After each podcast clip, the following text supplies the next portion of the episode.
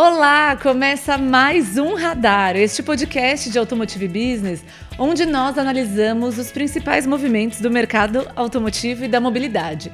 Eu sou Giovana Riato, editora-chefe da Automotive Business. Estou sempre bem acompanhada de Bruno de Oliveira. Brunão? Tudo bom, Giovana? Como você está? Tô bem, você? Bem-vindo. Tudo bem, obrigado. Mais uma vez é um prazer estar aqui com você e com a nossa audiência sempre presente. Nossa crescente audiência, Bruno. Crescente? Crescente, porque esse é o primeiro episódio do Radar que vai ser veiculado também no nossa coluna em formato podcast na Mob Alto, nossos super parceiros. Então, bem-vindo a você que está assistindo ou ouvindo a gente e veio pela Mob Alto. E o episódio de hoje é sobre os impactos e as consequências que nós não prevíamos até então da eletrificação no universo automotivo e da mobilidade. Tem muita coisa rolando, muita coisa que a gente ainda não consegue enxergar e nós vamos conversar sobre isso depois da vinheta.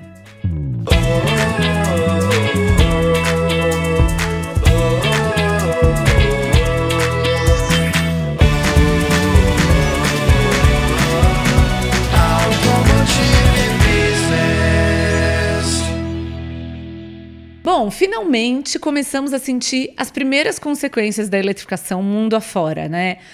Viemos, estamos passando por um processo de aumento da presença dos veículos elétricos e híbridos, né, Brunão?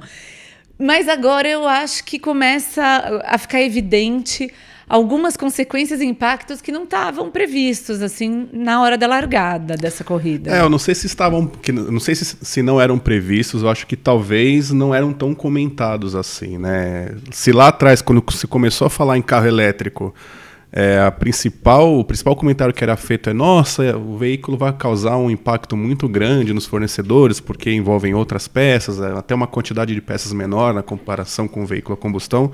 Eu acho que isso já deixou de ser, digamos, o o item número um da lista de preocupações, não de preocupações, a lista de transformações que os veículos elétricos vão trazer para a indústria automotiva. Né? A gente está vendo recentemente algumas coisas acontecendo, eu acho que é, é o que a gente vai elencar aqui hoje para a nossa audiência. Sim, é curioso, você falou aí de fornecedores, eu acho que é, rolavam duas discussões muito presentes sempre que é, a gente falava de carros elétricos sobre mercados que seriam impactados, né? Então, de largada, para quem é mais inserido na indústria automotiva, poxa, o que vai ser dos fornecedores? É, os fornecedores vão sumir porque tem menos peças e tal. E o segundo, alguém levanta a mão e fala da bateria. Ah, da recarga, né? Sim. Exatamente. Qualquer debate que a gente ia, começava a falar em carro elétrico, já levantava alguém a mão. Ah, mas como é que vai carregar? Quanto que que tem de autonomia a bateria. E o descarte e da o bateria. descarte da bateria. E o parque de fornecedores vai mudar, então. Isso são coisas que, pelo menos naquele momento, era o que a gente via ah, como mais óbvio, né? De transformação na indústria, mas tem outras coisas acontecendo.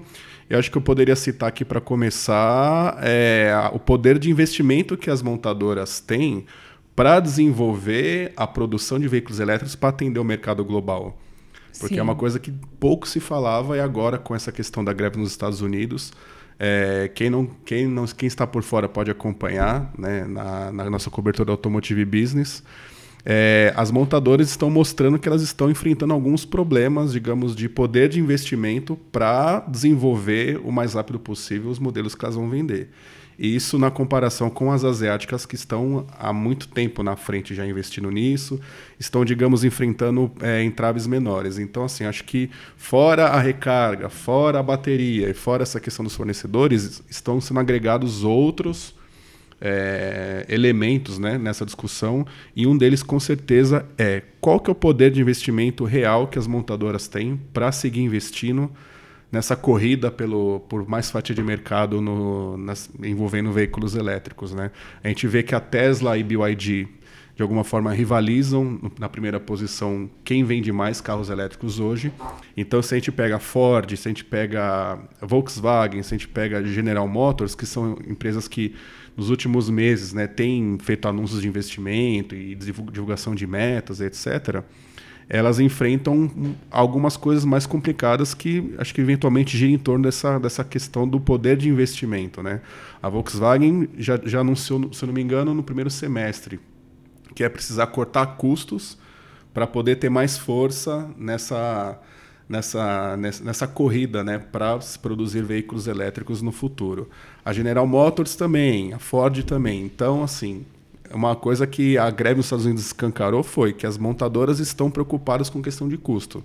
Então, quando apareceram os trabalhadores querendo é, salários maiores, basicamente, né, nos Estados Unidos, as montadoras apareceram e falaram: olha, a gente não tem como pagar o que vocês estão pedindo porque a gente precisa concentrar os custos, ah, concentrar os recursos num, num custo que a gente está tendo de produção, que é chave também porque isso envolve a existência da, das próprias montadoras, né? Então acho que esse é um primeiro elemento novo nessa lista de discussões aí envolvendo o carro elétrico. Sim.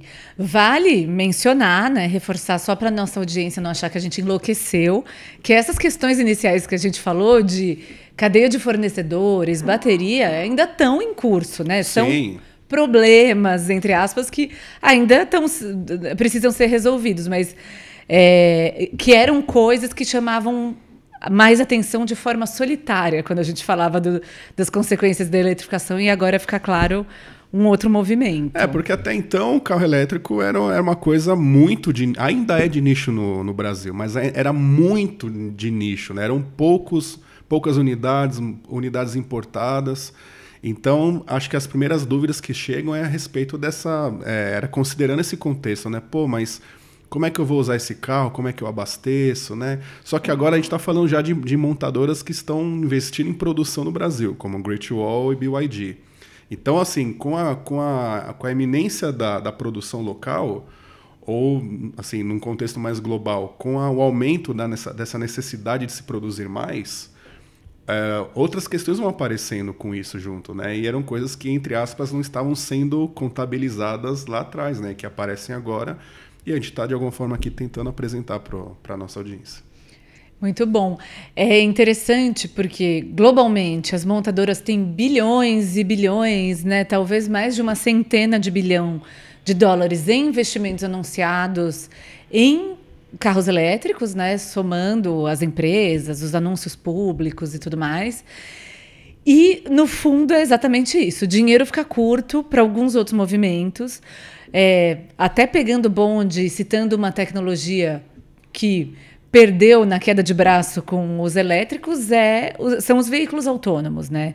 A gente vê como a indústria desacelerou. Ah, muito. Naquela ambição que, é, que existia de os carros vão andar 100% sozinhos na rua, você vai dormindo no, né, no banco de trás e acordar na, na cidade que você queria oito horas depois. É, as expectativas foram reduzidas drasticamente com o, passar, com o passar do tempo, sem dúvida. Mas é, o que eu acho interessante nessa questão dos elétricos é como é, o elemento custo ele, ele ganha muito mais importância, né? Porque veja bem, você tem a fabricante tentando desenvolver um produto novo, e isso já envolve um, um, uma certa, um certo volume de recursos aí que, meu, uma coisa que está acontecendo pela primeira vez na história. Né? Então, então, elas estão lidando com, com coisas que não. Num, terrenos que não dominam, terrenos que não conhecem. Então, isso já envolve um custo maior. Aí você soma isso à questão da bateria.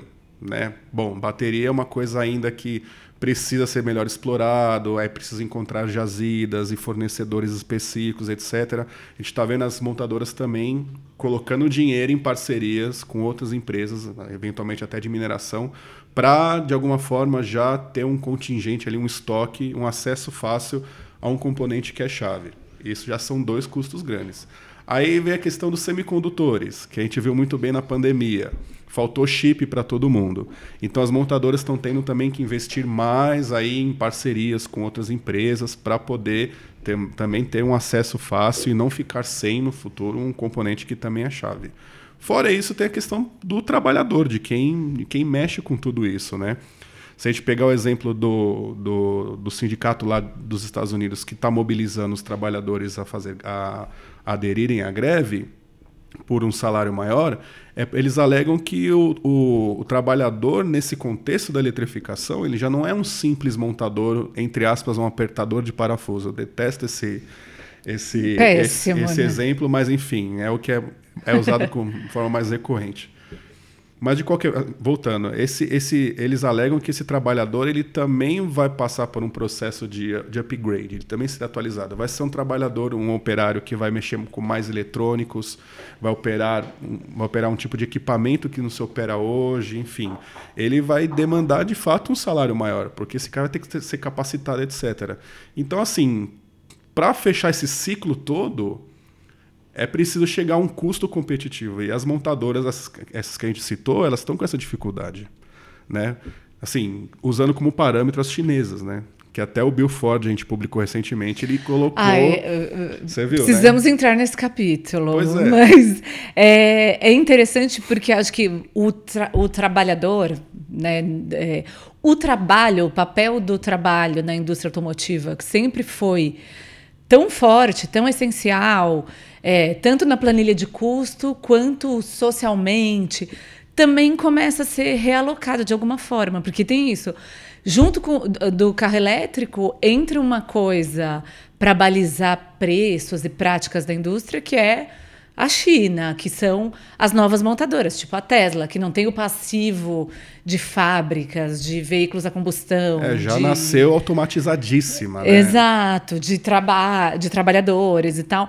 Então entra tudo isso e, e, remanejar isso, pensando na eletrificação, é um, um belo desafio aí. É, pois é, e que fique claro que a gente não é contra aqui veículo elétrico, não é uma, um discurso, Pelo nossa... amor de Deus. Veículo... Não, a gente está tentando mostrar que parte da indústria está com dificuldades de, de avançar nesse, nesse tema por questão de custo.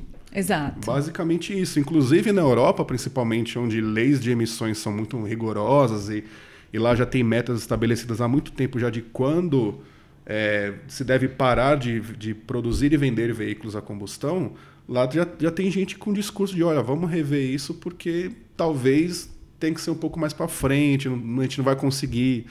Assim, não falam abertamente, mas você vê nas entrelinhas ali no, sabe, na ginga, do, no, da, no vai e vem daquela discussão. Discussão que em linhas gerais, o pessoal não acha que a indústria não vai conseguir acompanhar as datas que foram estabelecidas por causa disso. Olha, a gente não tem projeto, vai, ah, a gente não conseguiu fazer uma parceria X, Y, Z, ah, a gente não conseguiu fechar o custo, então eu acho que é assim tem é, é, uma, é um assunto interessante isso, né? A gente observar que a indústria se propôs a fazer algo, só que no meio do caminho encontrou várias vários fatores ligados ao custo que estão impedindo que se avance como elas esperavam, né? Sim, acho que vinha numa toada. Claro que ainda tem essa discussão sobre, por exemplo. É, precisa reduzir as emissões. As emissões. Beleza. Como e o, faremos isso? O carro, esse papel começa a ter uma carinha, assim, um, ocupar um papel de cigarro na sociedade, assim, o grande mal. E aí vem, né, essa o vape. E aí vem o carro elétrico que é Poxa, mas a gente tem uma solução, a gente tem tecnologia, existe isso, a gente pode ir para o carro elétrico, que não vai emitir. Isso não só pensando em legislação, mas como diálogo com a sociedade, né? Assim, ah, com novas gerações. E aí, de repente, ah, então vamos, ótimo, nova solução, queremos. E daí, poxa, mas não ah, dá é... para virar a chave assim desse jeito. Desse jeito não né? dá, porque precisa de dinheiro e, eventualmente, teve a pandemia, né? Exato. Sabe, é assim, mas assim, não, acho que não deveria ficar o argumento assim, de defesa, não deveria ser, na verdade, não deveria ficar só com a pandemia. Acho que a pandemia ela provocou é, um estrago financeiro muito grande, né? As empresas deixaram de vender carros e produzir carros na pandemia, então isso é um prejuízo muito grande. A questão é que elas não estão conseguindo, é, como é que eu posso explicar? Ter basicamente ter receita. Sim. Pra, Tracionar o negócio é, mesmo. Para né? poder investir no tempo que elas acham que deve, ou pelo menos que elas imaginavam que deveria acontecer, né? Talvez a transição, em resumo, para a eletrificação, ela não seja tão rápida quanto se esperava. Acho que é uma coisa que vai demandar mais tempo ainda, pelo menos tudo indica, porque é preciso um preparo e é preciso se achar é, equações aí que resolvam os custos, enfim. Só que assim, paralelamente, existem empresas que estão conseguindo. Pois é, as novatas aí. É, então, aí é, a, quando essas outras empresas que não estão conseguindo agora chegarem no nível que, opa, agora a gente consegue, em que, em que nível estarão as demais, né? Será É. que eles vão deixar brecha no mercado para as outras? Enfim. É igual, em paralelo, o que a gente está vendo no Brasil agora, né? Depois que GWM veio e falou: vou investir, vou por fábrica, vou fazer acontecer. Comecei a vender um carro no Mercado Livre. A BYD também, assim, acelerando negócios, anunciando fábrica, trouxe o Dolphin, mais recentemente com preço super competitivo. O número de veículos elétricos eh, que foi lançado depois disso, claro, tem todo um cronograma e tal, mas a gente sentiu um aperto no passo das concorrentes, assim, das montadoras que já estavam aqui, que talvez estivessem meio confortáveis de, poxa, mais um aninho aí sem lançar um carro elétrico, eletrificado, e de repente começam a antecipar alguns movimentos. É, muito também na esteira do, do imposto zero de importação, né? Acho Ah, que- é, isso é um fator de É, mas, contribuição. mas, mas você está certo. Eu acho que o mercado já hoje está mais maduro para esse tipo de veículo, né? Sim, e, e a concorrência puxa muito. Sim. E, Bruno, precisamos falar desse capítulo, que é o maior capítulo assim de força guerreiro da indústria automotiva, que foi o Bill Ford falando a respeito aos trabalhadores dos Estados Unidos que querem ganhar mais. Conta pra gente. Então, o Bill Ford, que é uma figura importante dentro do contexto da, da montadora, né? Ele é a quarta pessoa da família à frente do, do comando da, da empresa que foi fundada, se não me engano, pelo seu bisavô. Acho que, você acho que, Que é não só fundou a Ford, como inventou a linha de montagem. É, enfim. então, todo esse ícone Eu acho que aí. o sobrenome dele fala por si, né? É Sim. um membro da família fundadora e ele é presidente executivo da companhia. Ele veio a público, uma coisa que não costuma acontecer com frequência, né? Mas dadas as circunstâncias, acho que ele se sentiu na obrigação de aparecer a público e, e dar o parecer da empresa sobre algumas coisas. E no discurso dele, é claro, ele mencionou a greve, né? Foi o, foi o assunto principal do discurso dele, a greve dos trabalhadores lá é, nos Estados Unidos. E ele meio que de alguma forma ele fez um apelo, mostrando que, olha, se a gente pagar, se a gente aceitar o que vocês estão querendo, ele co- colocou assim é, o sindicato numa, num papel ali de, de um agente muito é, duro na posição, de não ter, de não fornecer muita margem de negociação para as montadoras, enfim, ele pintou dessa forma e é o que está acontecendo. O sindicato tem se mostrado bastante duro com, com relação às suas convicções e seus pleitos. Ele Isso, fez- só um parênteses, perdoa a interrupção. Isso falando de sindicatos dos Estados Unidos que não são conhecidos assim pela sua grande força. Não, pelo contrário. Pelo contrário, não tem. Até porque as montadoras não permitem que eles floresçam muito. Sim, não, pelo contrário, né? Você, você falou muito bem. Os sindicatos lá eles são muito mais de. de não de coalizão, mas mais de, de- do diálogo, né? O diálogo lá, digamos, é uma coisa um pouco, historicamente mais fácil do que na comparação aqui com o Brasil, por exemplo, né? Mas enfim, a- o Bill Ford ele fez um apelo, né? Falou assim, olha, a gente não consegue chegar nesse, nessa pedida de vocês, colocando num termo mais popular, porque primeiro a gente precisa de dinheiro para poder fazer a empresa seguir o seu caminho rumo ao futuro. O que, que seria traduzindo isso em, miúdos, né? Seria o seguinte, olha, a gente está colocando toda a nossa grana na nova Ford, no, que a Ford vai ser no futuro, que é uma empresa que vai vender veículos elétricos. Por isso até que ela provocou uma grande mudança aqui na, na- no seu parque produtivo na América do Sul, deixando de produzir qualquer coisa, né? Exato. Pra- Mudança, no caso do Brasil, foi uma, um cancelamento do parque produtivo. Cancelamento. pra é, eu lembro muito bem até no, no, no documento que eles, eles publicaram que eles iam encerrar as atividades em negócios que não eram lucrativos para focar em negócios que eram lucrativos e basicamente era em eletrificação da, do portfólio. Beleza. Só que para chegar nesse, né, nessa Ford que eles querem, que é uma Ford competindo com os asiáticos, né? a Ford que é provedora de veículos elétricos e tal, é uma coisa que precisa de dinheiro. E o Bill Ford falou o seguinte: falou, olha, a gente precisa é, se preparar para esse futuro. E se a gente for fazer, abrir mão ou fazer essa concessão de salário, chegar nessa, nessa, nesse acordo, né, por um, por uma, por salários maiores, a gente vai ter problemas, né, assim, é, em, em fechar essa conta. A gente vai, vai faltar recurso. Então eu peço aos trabalhadores que, por favor, entendam isso. A gente já fez uma proposta para vocês, que é a maior proposta da história de aumento da, da, da, Ford em todo, desde que foi fundada. Isso não é qualquer coisa, enfim. E se vocês não aceitarem isso, não apenas a Ford vai ter problemas para existir, como todos os seus fornecedores, as pequenas comunidades onde estão instalados esses pequenos fornecedores, e pode vir até uma questão de segurança nacional. Ele usou bem esse termo.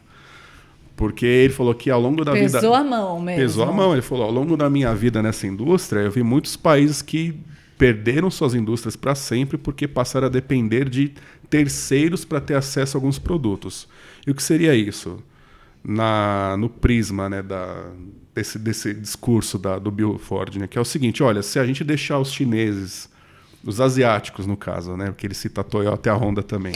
Não, você precisa trazer essa aspa, essas aspas do Bill Ford, porque Isso. foi a maravilhoso. A foi o ápice. Assim. Literalmente, ele disse o seguinte: que essa, essa, esse conflito não deveria ser um conflito da Ford contra a UAW, que é o sindicato, né? Essa, esse conflito deveria ser da Ford e da UAW, ou seja, dos trabalhadores contra os asiáticos que querem dominar o nosso mercado, enfim. Isso seria um problema porque seria um país dependendo de um terceiro para ter automóvel em casa. Essa é a, a lógica do discurso dele, né? Que esbarra um pouco, né, também na, no que é a agenda dos Estados Unidos hoje, né? Sim, como completamente. Estado. É um país que está tendo já há algum tempo uma certa, não diria uma guerra fria, mas eu diria assim que está tendo, está um clima tenso entre Estados Unidos e China, e isso envolve é, assuntos que, que raspam ali em manufatura, em fornecimento de peças e tudo mais. A gente está vendo a China dominando muito isso em vários mercados globais, e os Estados Unidos tendo dificuldades de acessar esses mercados com seus produtos. Então, retaliação daqui, retaliação dali, eles estão querendo depender cada vez, na verdade, não só os Estados Unidos, né? Os, as potências ocidentais estão querendo depender cada, cada vez menos da China.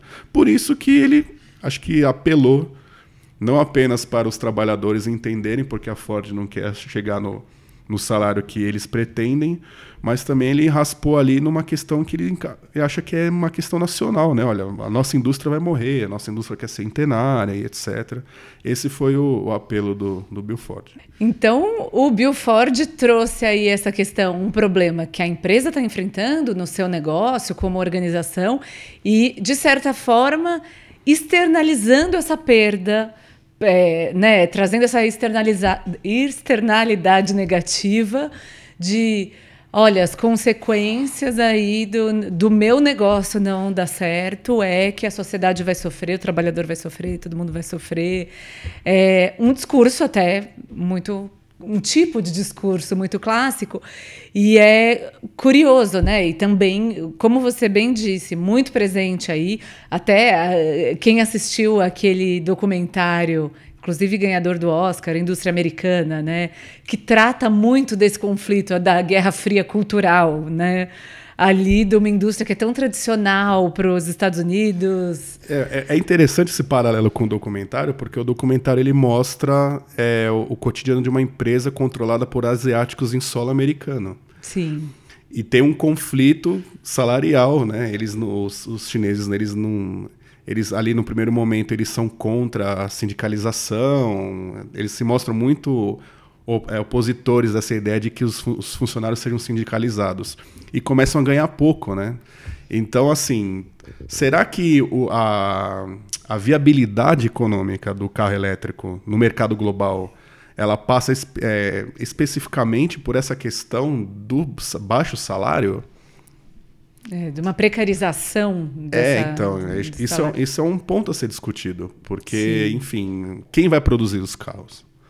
Exato. Isso é uma questão muito interessante e acho, né, só para também trazer aqui, é muito dura, como você falou, até mesmo a resposta do sindicato, que falou muito bem se não, é, se a Ford não convergir com o que a gente está pedindo, a gente para a fábrica e aí o negócio dele vai ter um problema de fato, né? É, mas essa aspa do Bill Ford, ela poderia, eu acho, né, que ela poderia muito bem ter sido uma aspa da Mary Barra da GM. Com certeza. De, de algum executivo da Stellantis que também está lá em Detroit. Acho que assim, a, o discurso ele ele, ele é antigo, não é a primeira vez que a gente vê uma montadora reclamando de alguma coisa para viabilizar outra, né? E é sempre uma é. coisa ligada a custo. Ah, aqui no Brasil a gente vê muito, né? Nossa, a gente não consegue competir com o México, porque no México as leis trabalhistas são mais, mais brandas na comparação com a nossa, aqui se paga muito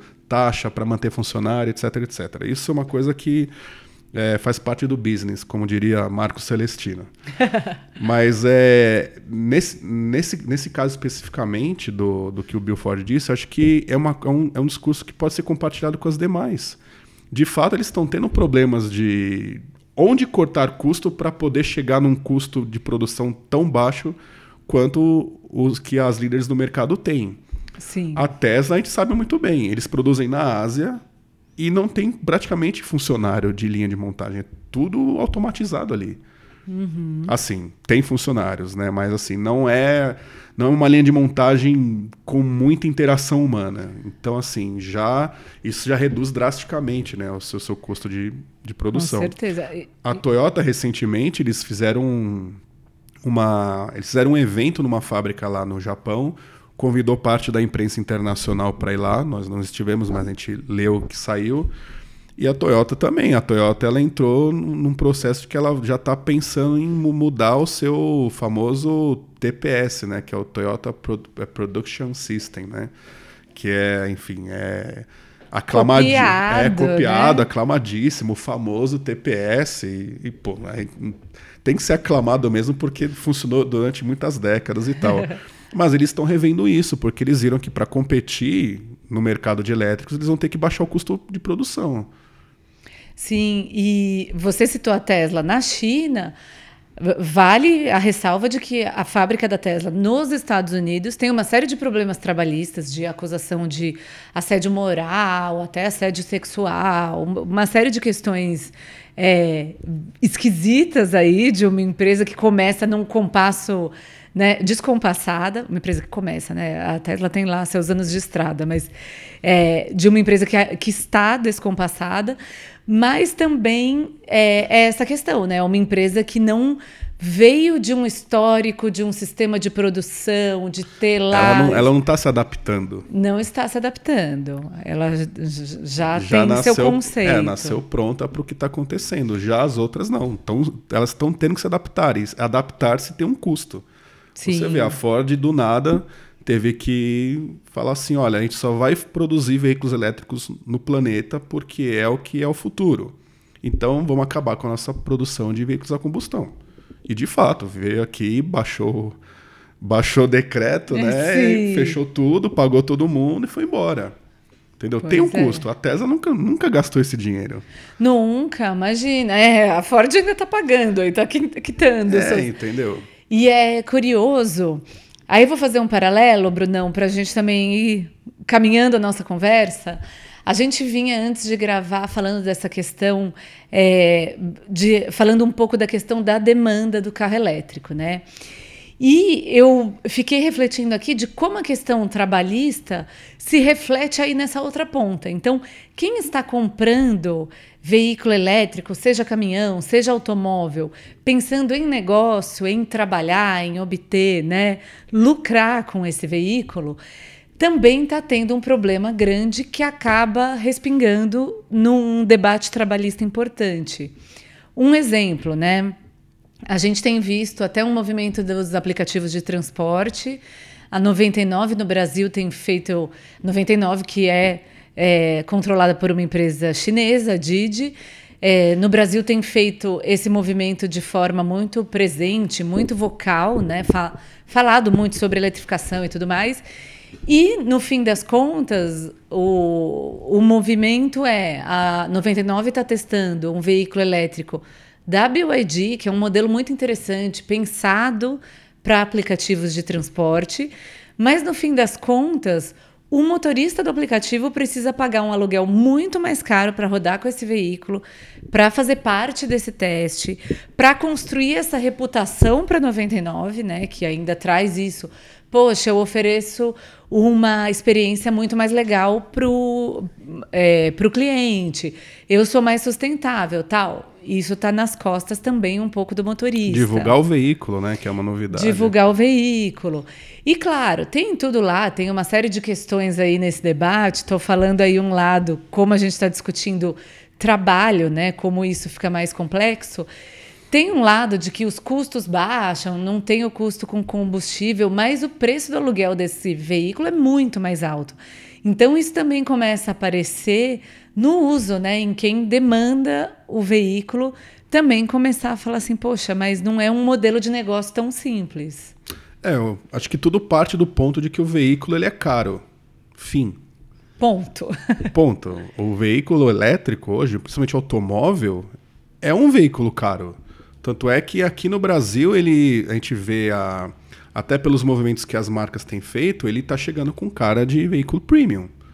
Quando a BYD coloca, mesmo com fabricação nacional agora, né, que está tudo se encaminhando já para começar a fazer lá na Bahia, é, colocou uma concessionária na, aqui no eixo da Avenida Europa, o pessoal que está acompanhando a gente deve saber qual que é, é porque eles querem passar essa imagem de veículo premium, ainda que os preços tenham baixado na comparação com antigamente e tal, tá vindo com essa, com essa cara, né? Então, uma vez o veículo caro, aí a gente falando de custo de novo, quem, quem fornece um serviço ou quem criou uma empresa cujo modelo de negócio é baseado na exploração dessa plataforma elétrica, é, isso vai ser repassado de uma forma mais cara para quem vai, vai mexer com ele lá na ponta, né? Hum, Sim, ou para o consumidor, que nesse momento. Também, isso... vai, vai escalando, né? É, com certeza. A gente tem visto até né, uma série de desafios no setor de caminhões aí também com é, os, os, caminhões elétricos né, que, que rodam no Brasil. A Volkswagen tem o e-delivery e nesse ano em particular o volume de vendas caiu muito. Claro que isso pode envolver também questões de cadeia de fornecimento, estamos aí de olho no, no movimento, mas é uma questão importante, né? Não, não foi uma, é, uma ca... aceleração desde a chegada é, do modelo. E já tem um tempo já, né, que o modelo está no mercado. Mas aí é mais sensível ainda porque caminhão não é um item que, que é igual um carro que envolve muito emocional, do cara ter ali um veículo X assim, assim assado, com design e tal. Caminhão é uma ferramenta de trabalho. Então, quem compra caminhão é um cara que faz conta. Quanto que ele vai me proporcionar de, de economia e quanto que ele vai conseguir transportar. Basicamente acontece. Tem os modelos de caminhões elétricos já aqui no, no Brasil, mas a, a, impressão que me passa, até a gente vê nos números do mercado, números de vendas, é de que alguma coisa está acontecendo para não ter deslanchado tanto, né? Para ter, ou pelo menos para ter, assim, os volumes de vendas que estão sendo registrados estarem aquém daquela expectativa grande que as montadoras criaram nos lançamentos desses veículos. Sim. E o que pode estar acontecendo é, ninguém ainda descobriu um jeito de fazer com que um ativo que é caro se encaixe dentro da, do modelo de negócio de uma empresa que, tem um, que quer ter um, um custo menor. Entendeu? O é. diesel ainda acaba sendo mais competitivo, você entendeu? Então. Exatamente. E até quando a gente olha Empresas que trabalham com locação de caminhões também não têm abraçado ainda a onda dos elétricos. Pensando em automóveis também, as locadoras investiram, algumas locadoras investiram muito em frotas de veículos elétricos e tal, mas no fim das contas o consumidor final também não quer pagar super caro por um modelo que você consegue um paralelo à combustão com preço muito mais acessível. Pois é. Assim, a gente tem que lembrar também que, veio, que caminhão elétrico não percorre grandes distâncias. E as empresas de transporte que operam em grandes distâncias, ou, ou assim, a, traduzindo, as empresas que teriam dinheiro para bancar um, um, ativo desse, elas não precisam dele, porque ele não é para grandes distâncias, ele é para aplicação urbana, quilometragem pequena, etc. Quem tem um negócio que, de alguma forma, tem aderência com um caminhão elétrico, em em transporte de cargas em centros urbanos, por exemplo, talvez não, não chegou à conclusão de que é viável. que, que eu vou fazer? É. Eu, vou, eu, vou, pagar um milhão num caminhão que é um semi-pesado ou um caminhão leve. É, vou ter que criar uma estrutura de recarga e depois, quando acabar a bateria, quando a bateria se degradar, o que, que eu faço com ela, entendeu? Então, assim, eu acho que as montadoras não conseguiram passar ainda para o cliente como que ele vai ganhar dinheiro com isso, entendeu? Sim. É um grande e mistério. As empresas que estão de fato rodando com caminhão elétrico e tudo mais são aquelas que estão menos preocupadas nesse primeiro momento com o custo, né, com esse centro de custo do caminhão elétrico e mais com essa, com é, a valorização da imagem. Então a gente vê Ambev, a gente vê o Mercado Livre, uma série de empresas aí que têm investido nessa logística urbana, mas porque não é o principal negócio delas, né? O negócio delas é um, um outro e aí essa logística entra como essa parte ESG da agenda Sim. de sustentabilidade. E são, empresas que eu tenho certeza que elas teriam frotas elétricas, 100% elétricas, porque assim tem as demandas ESG, é, você de ser uma empresa verde tem lá os seus benefícios, só que se elas não são é porque algo está acontecendo, né? Sim. Então eu acho que está ainda muito nessa questão do custo. As montadoras não conseguiram passar ainda para elas a ideia de que, olha, esse caminhão ele vai te promover é, economia, né? Excelente. Eu acho que é mais ou menos por esse, por esse caminho. Muito bom. Eu acho que é melhor a gente cortar a nossa digressão por hoje, por esse, por esse episódio do Radar. E eu ouvir e ler aí os comentários, acompanhar o que a nossa audiência tem a dizer sobre esse tema e reservar, guardar assim um pouquinho a voz para o nosso próximo. O que, que, você acha, Brunão? É isso aí, Giovana. Mais uma vez um prazer estar aqui com você na bancada e nos estúdios avançados do Automotive Business. Te mando um abraço e aos ouvintes também. Muito bom, um abraço para você, Brunão. Um beijo para quem está nos ouvindo, nos assistindo. Um prazer estar tá aqui. E claro, acompanhem aí o Radar no seu agregador de podcasts, procure por ABcast ou no YouTube para ver nossas carinhas. Estamos sempre por aí, também no portal automotivebusiness.com.br e agora na Mobialto. É isso, a gente fica por aqui. O Radar é uma produção de Automotive Business. Eu sou Giovana Riato. Eu sou o Bruno de Oliveira. A edição do Radar é do Marcos Ambroselli, a direção de arte do Luiz Prado e a trilha sonora é do Chibruski, Guilherme Schildberg. Até o próximo.